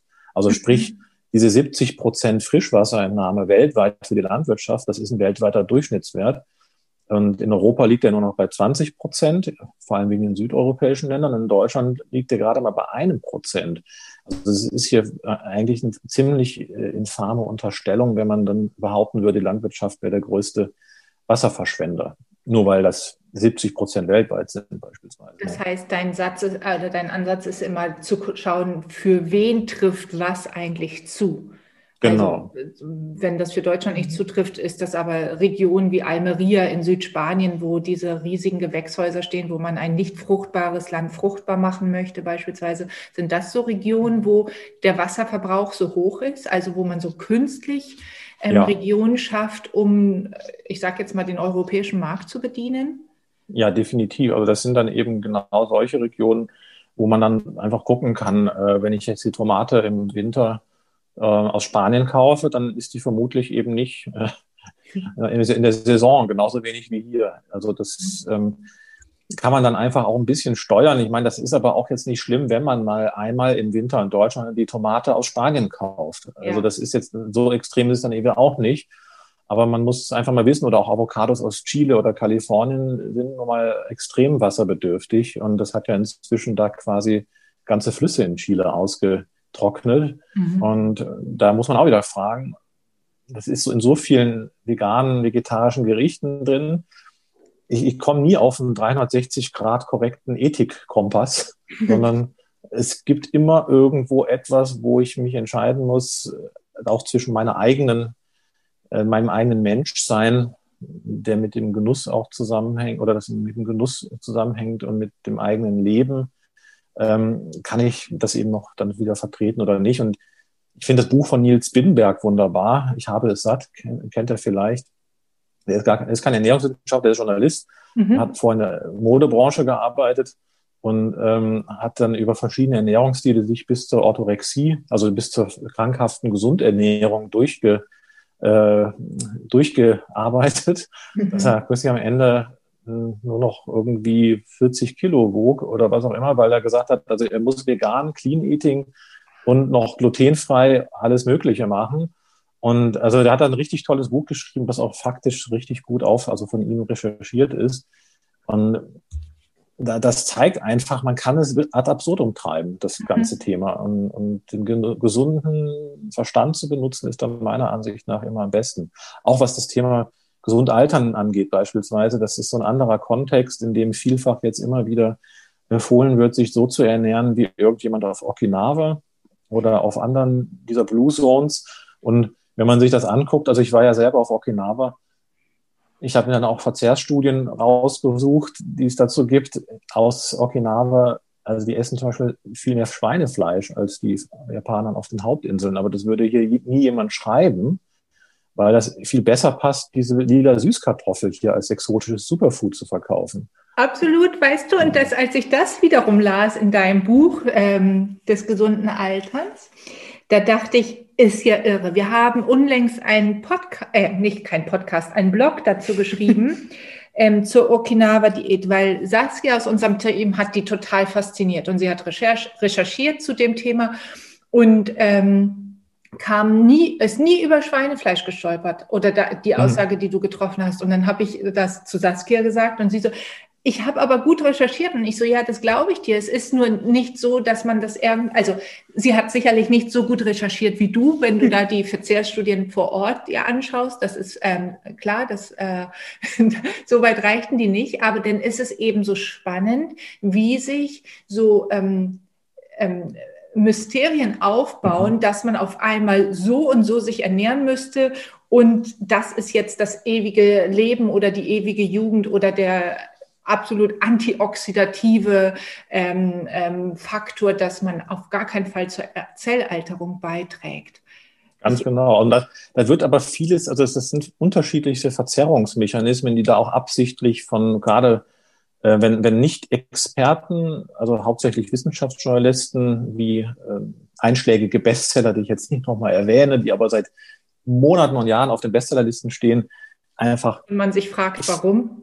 Ja, ja und, und zigfach erzählen bei jeder Gelegenheit, dass es diese Blue Zones gibt und dass da die Menschen so alt werden und so weiter und so fort. Und das wird dann von anderen Autoren auch einfach ungeprüft übernommen.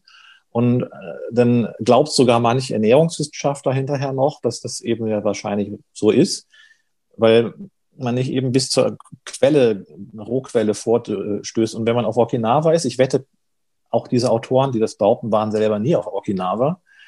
Ähm, sonst hätten sie nämlich gesehen, dass da an jeder Ecke das Agu-Schwein lebt und das Schweinfleisch von dem, das wird 100 Prozent verwertet, also es wird mit, bis auf die Knochen dort verwertet. Mhm. Ähm, und also ich habe selber dann eine Suppe gegessen, da hatte ich plötzlich so einen knochigen Gelee-Klumpen im Mund und dachte, was ist denn das? Und dann haben die gesagt, ja, das ist das Knie wird halt auch noch ausgekocht. Und also wir verzehren das auch zu 100 Prozent. Und das muss man halt einfach sehen. Und, und die Verzehrstudien, da habe ich dann geguckt, das ist, bin ich irgendwie hier auf der falschen Insel gelandet. Dann habe ich gedacht, das ist ja faktisch so. Also da gibt es gar nichts zu drehen. Und ich war letztes, äh, ich dachte letztes Jahr in der Schweiz auf der Recherche mit meiner Frau. Und dann haben wir im französischen Teil französische Ernährungsbücher Bücher uns angeguckt in den Büchereien. Und da habe ich zwei interessante über Okinawa gefunden, die berichten auch exakt das. Also ich weiß nicht, warum das von deutsche Autoren, die darüber berichten, nicht äh, berichten. Und ein sehr interessantes Detail, weshalb ich diese hundertjährigen Übertragungen für absolut unwissenschaftlich halte, ist, die Menschen, die dort so alt werden, ähm, also A, ernähren die sich erst seit dem Zweiten Weltkrieg so, mhm. weil vorher war das eine Hungerregion. Und diese Menschen, die heute so alt werden, die sind ähm, tatsächlich im Durchschnitt die Frauen 1,37 Meter und die Männer 1,47 groß. Also mhm. die haben eine extreme Hungerzeit gemeistert damals, mhm. haben nach dem Zweiten Weltkrieg eine ähm, also es ist klassisches Stunting von der Mangelernährung. Mhm. Und dann gehen die quasi nach dem Weltkrieg in eine von den Amerikanern beförderte wirtschaftlichen Aufschwung mit, mit besserer Nährstoffstatus, mehr Nahrungsmitteln, verbleiben noch aber auch in ihren traditionell verhafteten Kulturen. Und das ändert sich ja momentan auch da. Mhm. Und haben also aber eine, eine körperliche Resistenz entwickelt, die ihnen ermöglichen, quasi auch jetzt noch ewig zu leben im Vergleich zu uns. Ja. Und andere Regionen schaffen das ja nicht so. Also auf Sardinien gibt es auch so eine Blue Zone, die haben übrigens Nationalgericht, das heißt Su Porcetto, eine wunderbare Spanferkel. Wird auch nirgendwo hier berichtet. Ähm, und, und, so kann man also wirklich diese Blue Zones Theorie am Ende als eine sehr schöne regionale Bevölkerungsstudie charakterisieren, weil tatsächlich viele Hundertjährige da leben im Durchschnitt, also auf die Bevölkerung, Gesamtbevölkerung betrachtet. Aber das sind Inseln mit einer hohen genetischen Homogenität und man kann den Sarden genetisch von dem Italiener unterscheiden. Mhm. Also in, in genomweiten Studien. Und das, das sind viele Einflussfaktoren, die da reinspielen. Ja, ja. Und ähm, die Rehabilitation des Schweinefleisch fängt ja hier jetzt allmählich auch an. Also, dass wir mal wieder mhm. darüber nachdenken, was, was kann eigentlich ein Schweinefleisch auch alles? Es ist natürlich auch ad absurdum geführt worden, wie wir sie zum Teil mästen, klar. Aber das, dafür kann das Schweinefleisch ja nichts. Das Schweinefleisch nee. an sich ist ja ein, ein, äh, tierisches Lebensmittel, was nicht so übel ist, wie sein Ruf es ähm, ihm vorauseilt. Die, äh, fährst du immer zu den Orten, über die du schreibst? Also warst du in allen Blue Zones schon? Äh, nee, um Gottes Willen. Also so viel Zeit habe ich da auch nicht. Aber Okinawa ist halt die mit den deut deutlich höchsten Dichtern, 100-Jährigen und am weitesten weg und wird am weitesten als sozusagen dieses wunderbar exotische Storytelling, was dann halt so ein Journalist, da kann er wahrscheinlich einfach nicht widerstehen, ähm, das dann so zu verkaufen, als wäre das quasi das Paradebeispiel. Meine, der vor, äh, der das der vorgemacht hat, ist äh, Dan Büttner, der amerikanische Journalist, der das auch weltweit bekannt gemacht hat unter diesem, diesem Storytelling. Und ein Laie kann da gar nicht durchblicken. Der wird einfach sagen, hört sich gut an, glaube ich, mache ich und fertig. Und am Ende muss man wirklich vor Ort sein. Ich war auch überrascht, wenn man vorletztes Jahr in Moskau zum Beispiel, um einfach zu gucken, ist ein Land mit der niedrigsten, eine, also Russland eine, eines der Länder mit der niedrigsten Lebenserwartung in den europäischen Ländern und einfach mal zu gucken, wie ernähren die sich da vor Ort. Da spielt ja zum Beispiel vegane Ernährung gar keine Rolle. Und vegetarisch kommt so ein bisschen vielleicht, aber die haben eine ziemlich basismäßige traditionelle Versorgung, gar nicht schlecht, muss ich sagen. Also da, da fehlt es eigentlich nicht an Nährstoffen. Dann habe ich da auch näher recherchiert und dieser Knacks, der denen heute noch nachhängt, ist schlichtweg seit dem Zusammenbruch der Sowjetunion, wo das Gesundheitsministerium ähm, nicht mehr existent war und auch Versorgungsengpässe aufgetreten sind, aber das holen die jetzt langsam wieder auf, genauso wie die Chinesen. Also da gibt es ja dann diese China-Study mit den, die überall verkauft wird als der Beweis für die gesundheitlichen positiven Effekte der veganer Ernährung. Was ist da der Knackpunkt bei dieser China Study? Was ist, äh, also die ist mir auch schon sehr häufig entgegengekommen und ich habe mich da, äh, nicht darum bemüht, sie ähm, näher zu verstehen. Ich weiß nur, die, dass es eine Kritik an der China Study gibt und dass die nicht so aussagekräftig ist, wie es äh, von vielen ähm, ja, erhofft wird, die sich für dieses Tierfreie aussprechen. Was ist der Punkt bei der China ja. Also der Punkt ist, also das hat übrigens auch Professor Leitzmann, der ja eigentlich auch sehr, inzwischen sehr starker Vertreter veganer Ernährung ist, in einem schönen Beitrag beim UGB, gibt es online, äh, geschrieben. Die China Study ist methodisch absolut unterste Schublade. Da gibt es überhaupt gar nichts abzuleiten für irgendeinen ähm, positiven Effekt einer veganen Ernährung. Wofür sie dienen kann, oder das Buch, die China Study besser gesagt, ähm, das sagt auch der Professor Leitmann in seiner Replik, äh, das Buch der China, die China Study, das dann immer so angeführt wird, hat er auf den letzten zehn Seiten oder 15 Seiten bezieht sich das auf die China Study und da auch wirklich unter aller ähm, allem Vorbehalt. Der Rest dreht sich einfach um generelle Ernährungsempfehlungen und positive Effekte pflanzlicher, pflanzenbasierter Ernährung, die auch nicht so falsch sind, wie sie da drin stehen. Also das kann man durchaus lesen. Die China Study selbst wurde aber in den Zeitraum durchgeführt, also in den ähm, 70er Jahren vor allem, wo dann ähm, China noch ja, im großen Maße aus der letzten Hungerkrise rauskam in Ende der 50er, Anfang der 60er stattfand. Da sind da über, man sagt, offiziell 30 Millionen Tote bis zu 70 Millionen Tote aufgrund von äh, planwirtschaftlichen Fehlern ähm, entstanden. Also unterernährtes Land, in dem dann eine Studie durchgeführt würde, erstmal mit riesen Blutabnahmen, also eine sehr, war die, tatsächlich die größte Studie aller Zeiten. Allerdings haben sie die Ernährungsgewohnheiten zehn Jahre später abgefragt. Das ist natürlich schwierig. Also dann ähm, daraus Rückschlüsse zu ziehen. Und zu allem Überfluss wird sie jetzt eben 50 oder ja 60 bis, bis äh, 50 bis 60 Jahre später ausgegraben und als Beweis für die gesundheitlich positiven Effekte veganer Ernährung herangeführt. Und das ist natürlich eigentlich komplett Blödsinn, aber wird halt gerne angenommen als Story.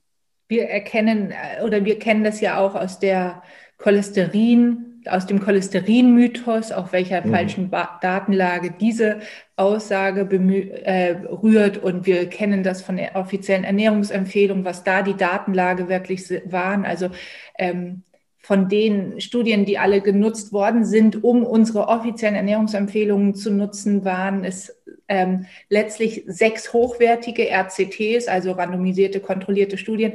Und äh, fünf von diesen sechs Studien waren an ähm, mit Menschen gemacht worden, nur Männern übrigens, obwohl das mhm. ja für alles, also für alle gilt, auch für uns Frauen diese Empfehlung. Und fünf von diesen sechs Studien waren mit Männern, die ähm, schon Vorerkrankungen im Herzen hatten.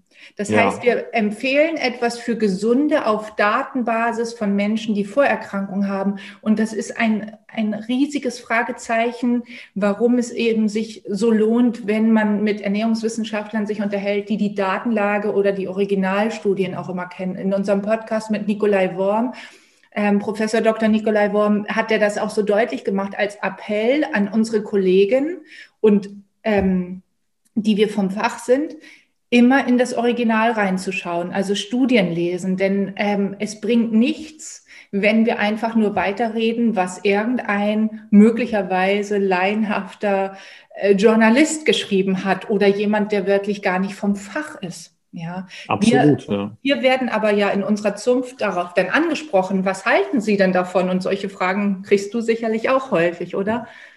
Ja, natürlich. Ähm, und meine Antwort ist halt häufig ernüchternd, weil ich einfach sage, das kann man vergessen. Ich schreibe ja auch viele Buchrezensionen mhm. inzwischen. Ich habe auch jetzt als nächstes habe ich hier ähm, diese schönen Bücher. Die habe ich jetzt komplett mal durch. Also einmal hier Dr. Michael Greger. How Not to Diet, ja. und dann noch das How Not to Die. How Not to Die. Und also das ist ein Unterschied wie Tag und Nacht. Das hier ist quasi eine Bibel. Ähm, How Not to Die wirklich die mit 100 Millionen von Studien suggeriert, dass es sich hier um eindeutigen Beweis handelt, dass eben aus seiner Sicht eine vegane Ernährung die beste der Welt ist. Und das kann man einfach so nicht unterschreiben.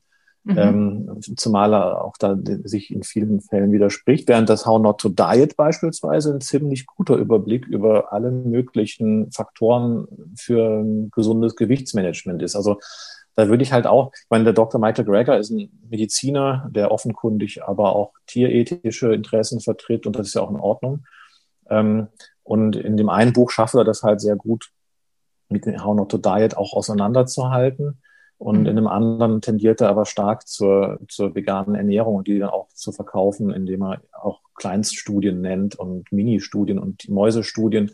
Und wir sind ja natürlich alle inzwischen auch auf dem Standpunkt, dass oder wissenschaftlichen Standpunkt und Fortschritt, dass man eben Tierstudien prinzipiell nicht auf den Menschen einfach so überträgt. Und das machen Bestseller-Autoren häufig am, am laufenden Band, dass sie da irgendwelche, auch jetzt mit dem Thema Mikrobiom, alles Mögliche von Mäusen und Ratten bis hin zu äh, Hunden und Affen einfach auf den Menschen übertragen und dann steht das in der Zeitung, weil der Journalist oder Redakteur das auch nicht besser weiß. Und dann glauben die Menschen, sie müssten jetzt eben ähm, noch ihre Ballaststoffmengen verdoppeln. Und ich habe es jetzt letztens erst bei Spiegel Online gelesen, da wurde da sogar der, äh, das Mikrobiom als Schutzfaktor für Corona verkauft. Und der Journalist hat dann eben da zitiert, dass wir deshalb mindestens 25 bis 30 Gramm Ballaststoffe am Tag essen äh, sollen. Und dann habe ich in die nationale Verzehrstudie geguckt und da stand, dass Frauen 25 Gramm Ballaststoffe im Durchschnitt am Tag essen und Männer 23 Gramm. Und dann dachte ich mir, warum steht sowas in einem der reichweitesten Medien, Online-Medien in Deutschland, obwohl es gar keine Relevanz hat, weil die Menschen essen ja genug Ballaststoffe. Abgesehen davon, dass ich sehr stark bezweifle, dass ähm, das Mikrobiom einen vor ähm, Covid-19-Infektionen schützt, wie es da impliziert wurde. Und das sind halt aber so Sachen, da fehlt eine Fachredaktion mhm. und das ist natürlich auch bei Verlagen, da fehlt ein Fachlektorat, weil das ja keine Fachverlage sind. Mhm. Aber das, wenn man das denen anbietet, das habe ich ja oft schon gemacht, dass ich gesagt habe, gib das doch mal vor einem Ernährungswissenschaftler, dieses Buch. Dann kann man zumindest die Fallstricke rausholen und dann ist es vielleicht gar kein schlechtes Buch mehr, weil ja auch Ernährungswissenschaftler häufig ein Problem haben, die Sachen zu vermitteln, äh, verständlich. Und das kann vielleicht ein Journalist viel besser. Und ähm, da sind aber auch viele Verlage einfach, die, die leben eben vom Verkauf. Die wollen manchmal auch gar nicht, dass die steile These rausgestrichen wird, sondern die wollen die steile These, das verkauft sich und dann haben alle Geld verdient dann haben alle Geld verdient und wir sind aber nicht schlauer als zuvor. Ähm, wenn wir, ähm, ich könnte dir stundenlang zuhören, Malte, und das ist, glaube ich, auch ein Fass ohne Boden. Wenn ich ähm, jetzt Revue passieren lasse, was wir heute besprochen haben, dann ist es ja eigentlich auch ernüchternd, was du sagst, weil du keine steile These hast, oder? Also du kannst, außer die steile These ist, moderat oder ähm, wie wäre deine steile These? Also meine, meine These ist ja eigentlich sehr steil im Vergleich zu äh, den anderen steilen Thesen, weil ich ja sage, du kannst alles essen, nur nicht zu viel davon. Und das ist ja, ja schon mal eine sehr steile These, muss ich jetzt sagen. weil sie ja gar nicht impliziert, dass irgendwas Schlimmes passiert, wenn man alles isst. Ja. Ähm, und einfach nicht zu viel isst. Und ja, Ernährung, hat ja mal Frau Professor Daniel gesagt, ähm, ist eigentlich eine ziemlich langweilige und, und einfache Sache, wenn man sie richtig macht. Und deshalb, das ist vielleicht der Grund dafür, dass ähm, es so schwierig ist.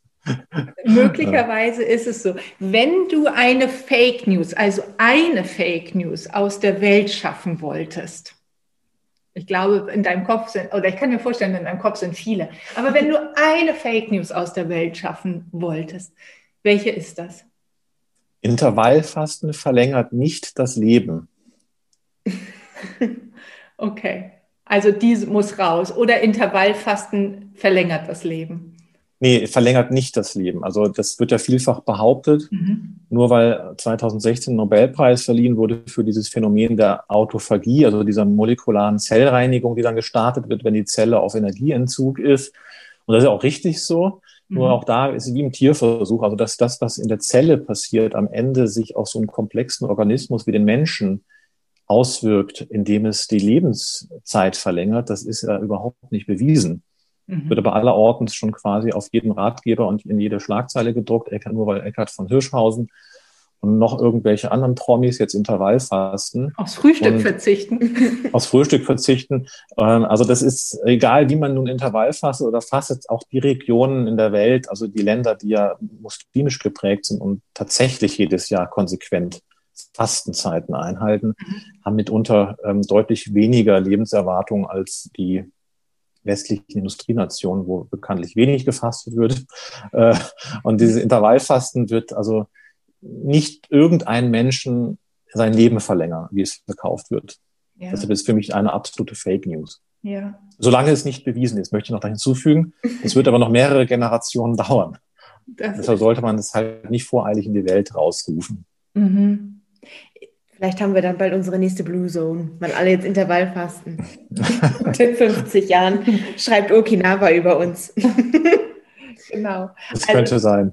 Ja, das, das Leben muss gesund oder nachhaltig sein, nicht irgendein Faktor von den vielen Einzelfaktoren, sondern tatsächlich größer zu denken.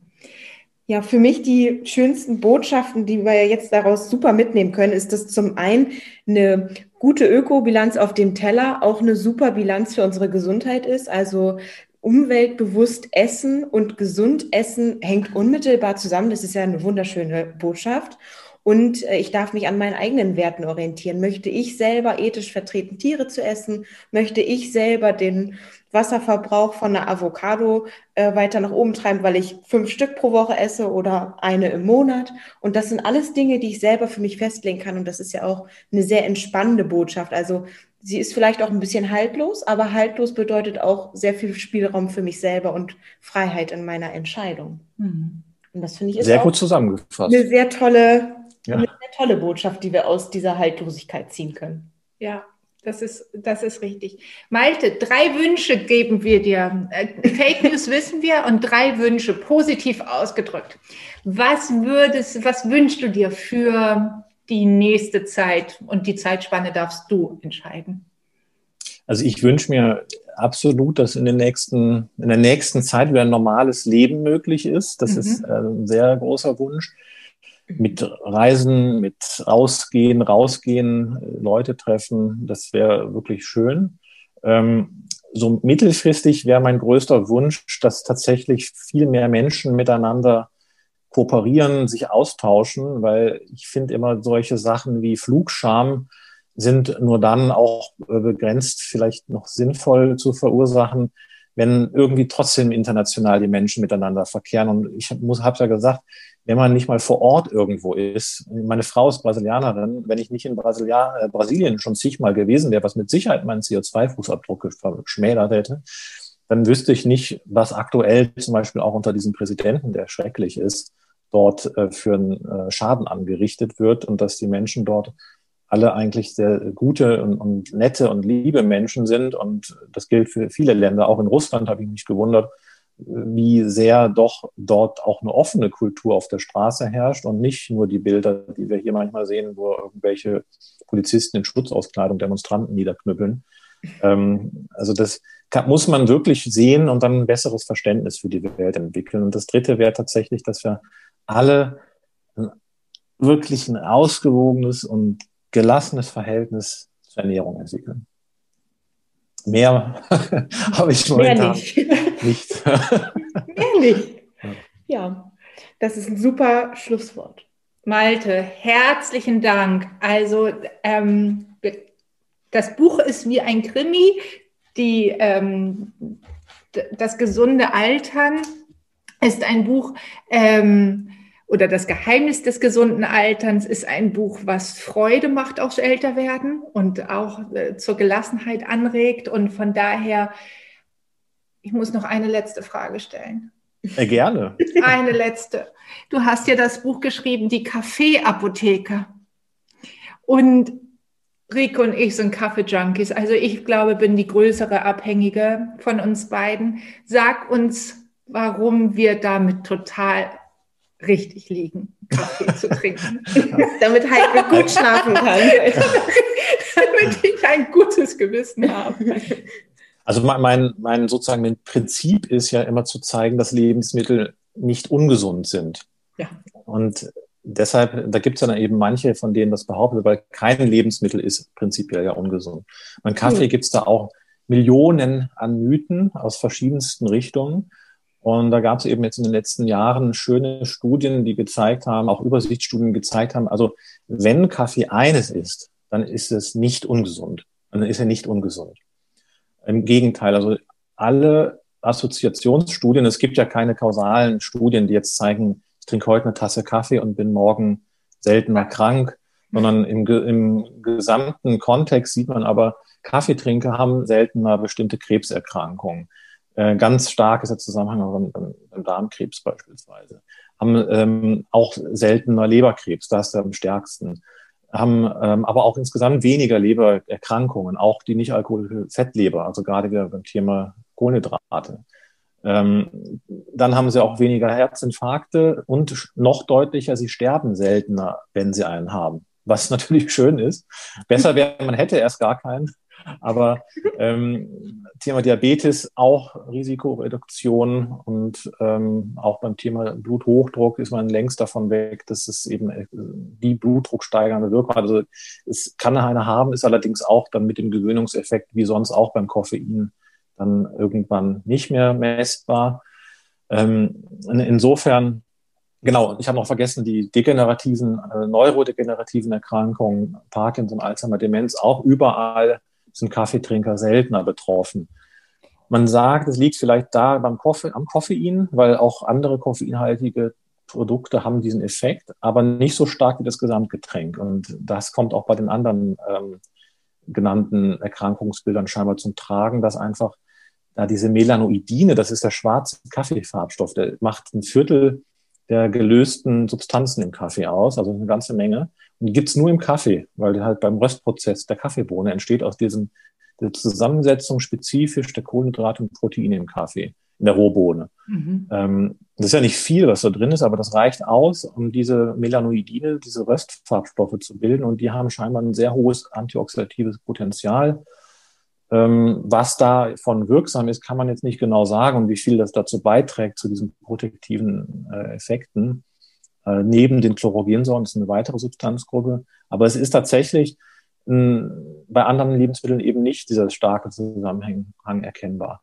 Und da muss man natürlich jetzt auf der anderen Seite sagen, es nimmt nur bis zu fünf Tassen am Tag zu, dieser protektive Effekt, aber beginnt schon ab der ersten Tasse Kaffee. Und ich habe ja schon gesagt, zwei Tassen Kaffee am Tag, die kann man ruhigen Gewissens trinken, auch von der Ökobilanz her. Ja. Also da kann man schon ein bisschen was mitmachen. Dann ist es gut zu wissen, dass Heikes Tasse so ungefähr einen halben Liter fasst.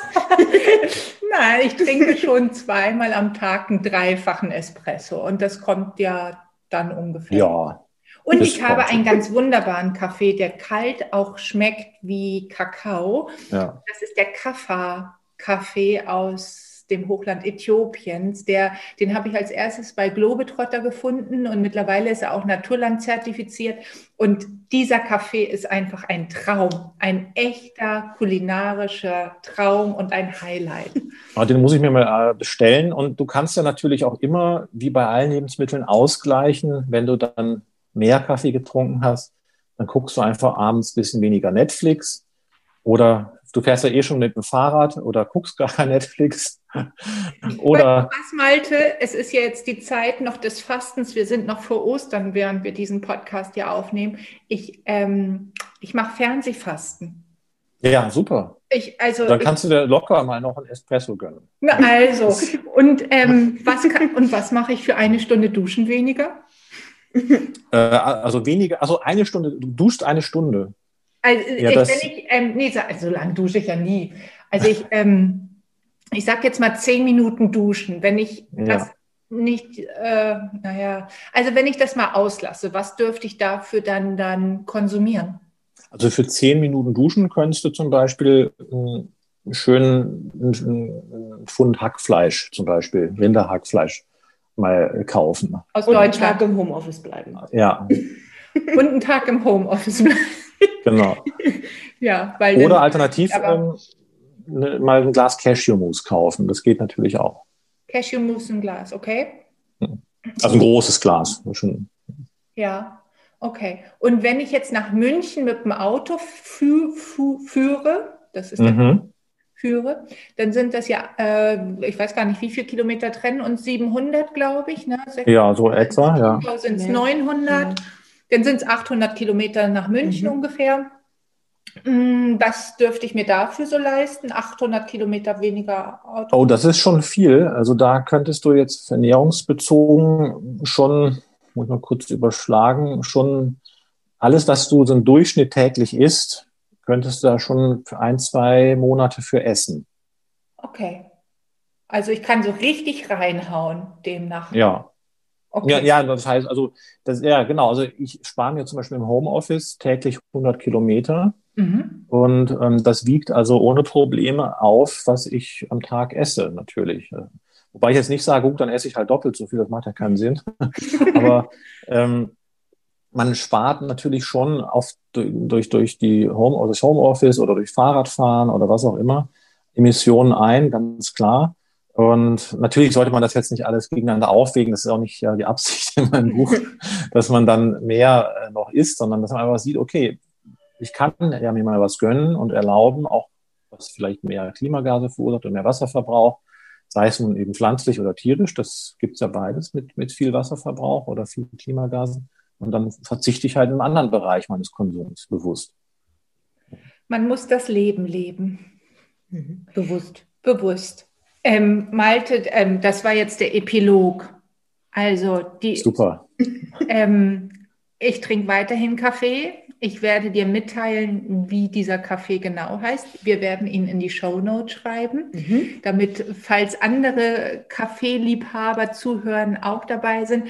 Und das ein oder andere von dir erwähnte Buch wird sicherlich auch da drinnen sein in den Show Notes. Ich habe mir schon ein bisschen Notizen gemacht, aber ich glaube, wir müssen noch mal nachholen. Wir hören sowieso noch mal rein. Wir danken jetzt auf jeden Fall für dieses, also wirklich total inspirierende Gespräch. Ich hoffe, ich habe am Anfang allen Zuhörern und Zuhörern nicht zu viel versprochen, dass hier ein Mann an unserer Seite war heute im Gespräch, der einfach so viel Wissen auf eine so gute Art und Weise zusammenfassen kann und sie aus einer sehr hohen Emotionalität, was Essen immer ist, in eine Sachlichkeit und Präzision auch reinbringen kann, die letztlich das Leben rund machen wird. Rike, ja. Was sagst du? Ich kann gar nicht mehr so viel ergänzen, Heike. Du bist im Wortfluss heute. ich danke dir, Malte, für diese tolle neue Podcast-Folge mit dir und freue mich schon sehr, sie bearbeiten zu dürfen und mir alles nochmal anhören zu können. Und ja, ich glaube, vielen Mir hat es auch riesen Spaß gemacht. Ich danke euch beiden herzlich, auch für die Einladung. Und also wenn das alles so ist, wie ihr gesagt habt, dann freue ich mich auch umso mehr und hoffe, dass es einfach noch viele Menschen mehr erreicht, was, was unser gemeinsames Anliegen ist. In diesem Sinne, einen schönen Abend ähm, in München, ein schönes Wochenende, noch ein bisschen mit Schnee. Und wir sagen Tschüss in Hamburg. Bis bald. Genau. Ciao. Alles Gute nach Hamburg. Ciao. Danke. Ciao, ciao.